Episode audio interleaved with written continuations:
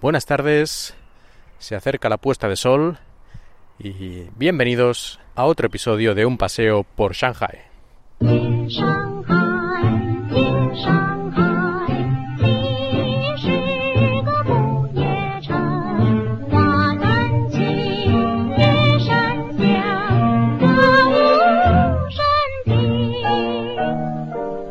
Hoy vamos a hablar de un tema que gustó bastante, que es el del matrimonio,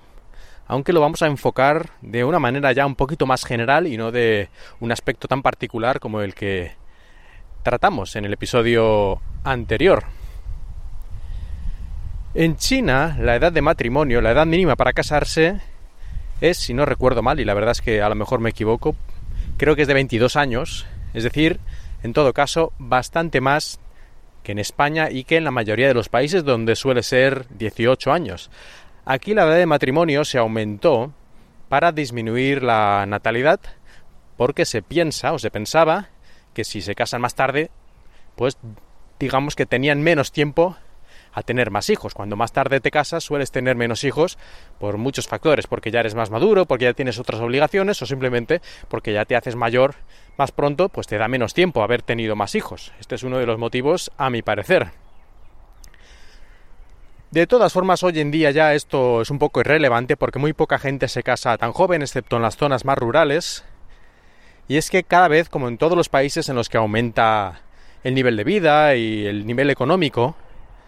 se va produciendo una paulatina, un paulatino retraso en la edad de matrimonio.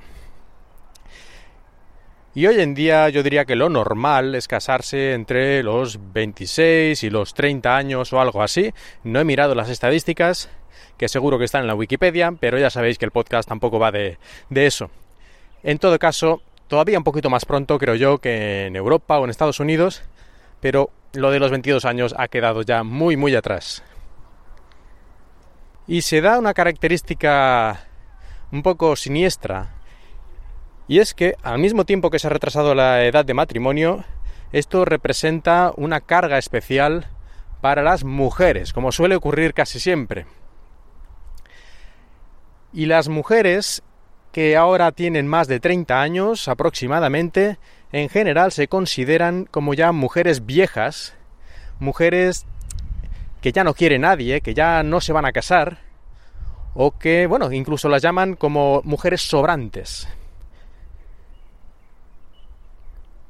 Naturalmente un hombre puede tener 40 años y todavía lo llamarán soltero de oro, ¿no? Eso también pasa en España y en otros lugares. Pero aquí es muy pronto, cuando ya empiezan las mujeres a ser calificadas de esa manera y las familias a preocuparse muchísimo de que, ay, ay, ay, que mi hija no se va a casar, se va a quedar para vestir santos. Y es curioso aún más que pase esto, que haya este tipo de pensamiento, porque en realidad las mujeres son las que lo tienen mejor y más fácil para casarse, debido a que hay un desequilibrio muy importante entre la cantidad de hombres y mujeres, personas en edad de casarse, hombres y mujeres, en China. Esto se debe a que la política del hijo único fomentó sobre todo como suele ocurrir porque hay menos control del Estado en las zonas un poquito más apartadas de las grandes ciudades, pero en general en toda China, fomentó que muchas niñas al nacer fueran, bueno, asesinadas o incluso antes de nacer, al descubrirse ser que eran niñas, ya con algún tipo de técnica o ecografía o lo que fuera, pues abortadas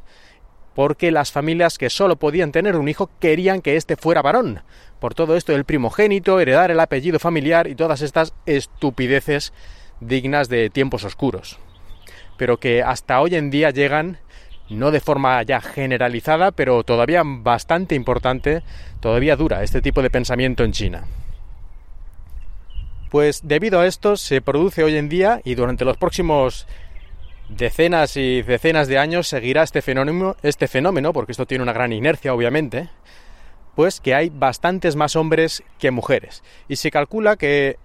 durante los próximos 50 años habrá incluso unos 20-30 millones de hombres que no se van a poder casar porque simplemente no hay mujer para ellos, no hay suficientes mujeres para el número de hombres. Así que, como decía, aún más extraño que se considera a las mujeres de más de 30 años o poco más como sobrantes, cuando lo que en realidad sobran, son hombres y eso es ya cifra numérica, estadística. Ahí ya no hay ningún tipo de interpretación, literalmente sobran hombres. Y si este desequilibrio y estos efectos que provoca no fueran bastante malos, además esto hace que en ocasiones haya ocurrido que se hayan producido raptos de mujeres, como decía antes, pues otra vez en la zona más rural, pues se producen raptos de mujeres de una provincia para llevarlas a otra y casarlas con un hombre, y digamos que están secuestradas allí, o incluso de otros países cercanos a China, entre comillas, comprar, bueno, entre comillas o no tantas, comprar mujeres o chicas jóvenes